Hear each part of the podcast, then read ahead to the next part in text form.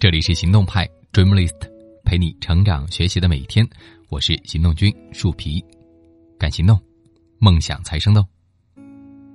今天和明天，树皮将带大家一起来看一看这样一篇内容：二十三年不加班，做到身家二十亿，天分最强的那批人都做到了这两点。文章来自进击的阿秀。前几天啊。我在看一档财经节目《波士堂》，知名的财经作家吴晓波说了这样一番话，让我有点吃惊。自从一九九七年开始，大约二十多年，我晚上都不工作，业余时间大多奉献给了麻将和韩剧。这个可能会有点颠覆大家的认知，成功人士的日程表，不都应该是这样吗？按理说。即便是有很多的员工，吴晓波也应该日理万机，每天晚上在办公室奋笔疾书才对。你要知道，吴晓波可能是全中国最贵的财经作家，身家超过了二十亿，被媒体啊称为新媒体首富。他还在很多的报纸、杂志和网站开设专栏，同时管理两家公司，运营吴晓波频道等公众号。开设每天听见吴晓波等知识付费栏目，做风险投资，搞跨年演讲。而且自从一九九六年开始，他就每年都写一本书。几年前，他试着把自己的作品垒在地上，高度就已经超过了他的大腿。像他这么大的工作量，为什么还能有时间打麻将、看韩剧呢？可能呀，很多人对勤奋的理解仅仅局限在表面，认为勤奋就是苦大仇深，就是少睡觉、多干活，工作时间越长就越勤奋。实际上呢，并不是所有的高手工作时间都超长，他们更关注的是方向，是对工作长远的规划，而不是单纯的疯狂投入时间和精力。你想想看，每周九九六，没有业余生活，把身体累坏的，大有人在。他们的事业就一定会好吗？显然没有，并不是工作时间越长就越勤奋，更不意味着事业会更优秀。我认为产生差距的原因啊，在于这两点：高手的战略前瞻性。找到滚雪球的机会，不轻进，不轻退。巴菲特曾经说过：“好的投资犹如滚雪球，秘诀在于找到长长的坡和厚厚的雪。”在个人的成长上也是一样，高手成长的秘诀就是找到自己擅长并且回报比较高的领域，不断的钻研，就大概率能够获得丰厚回报。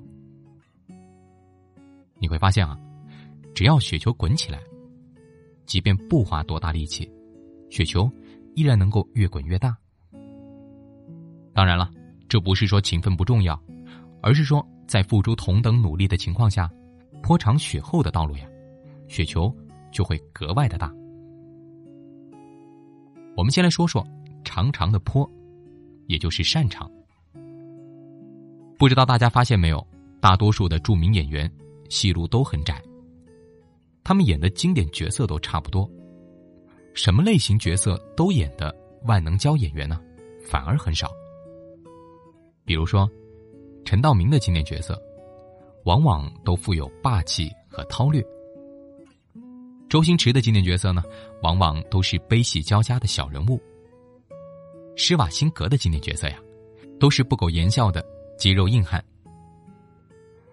他们给自己找到了人生定位，在自己擅长的定位上勤练习、深钻研，就如同找到了最容易突破的城墙缺口。不一定要用最猛烈的炮火，仍然可以突破城墙。我们再说说厚厚的雪，也就是回报。知名的产品人梁宁老师呢，曾经讲过一对双胞胎的故事。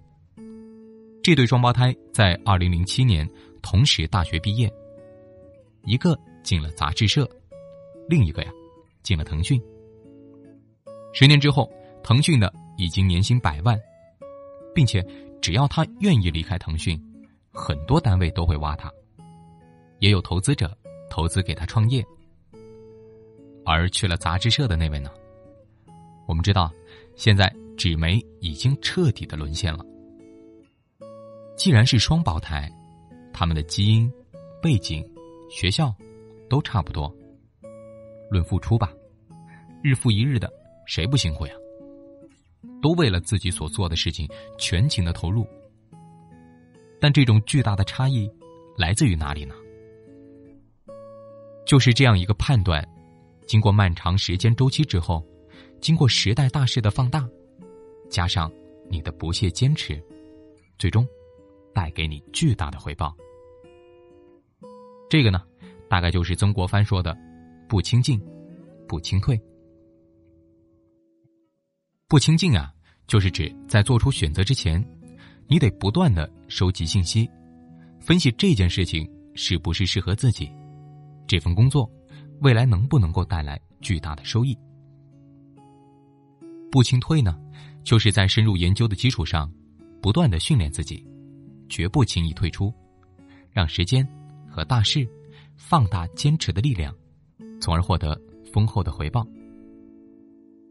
大家还记得一九年暑期爆红的动画电影，拿下五十亿票房的《哪吒之魔童降世》吗？哪吒的导演饺子。毕业于四川大学华西药学院，零三年毕业之后进入了一家广告公司。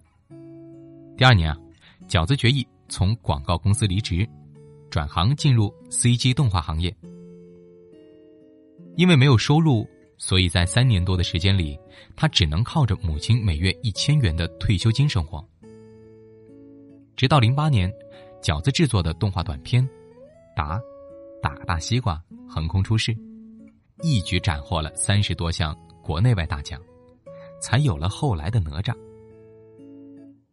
这也是很多人指责饺子的一点，认为他的人生模式就是赌概率。其实并不是，饺子转行啊，不只是一腔热情。他辞职前问了自己三个问题：第一，动画行业有饭吃吗？饺子想转行，不是靠冲动，他早就通过各种渠道打探这个行业。让他惊喜的是呢，这个行业的天花板很高。尽管当时 CG 动画行业呢还是新兴行业，但是利润很高，市场潜力也很大。第二，我能够在动画行业拿下一席之地吗？当时饺子呢狂刷各大相关网站。通过作品研究什么水平的人，分别能够找到什么样等级的工作。饺子一边对标别人，一边审视自己，研究：如果我来做，跟他们相比，又如何呢？第三，CG 动画行业能够持续多久？饺子分析认为，衣食住行是生活的四大必须，但现今的生活中还得加入。第五大必须，鱼。保暖思淫欲，当人们满足了基本的温饱之后，他就开始会无聊，会空虚，得变着法儿的折腾自己，打发时间。内容行业是朝阳行业，是人类生活的刚需，而不是可有可无的。当时的富豪，比如史玉柱、陈天桥，就是典型的靠替别人打发无聊时间赚钱的。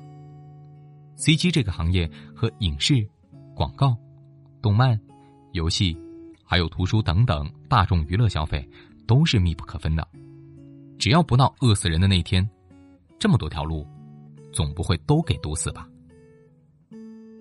你看，找到了长长的坡，还有厚厚的雪，雪球怎么会滚不大呢？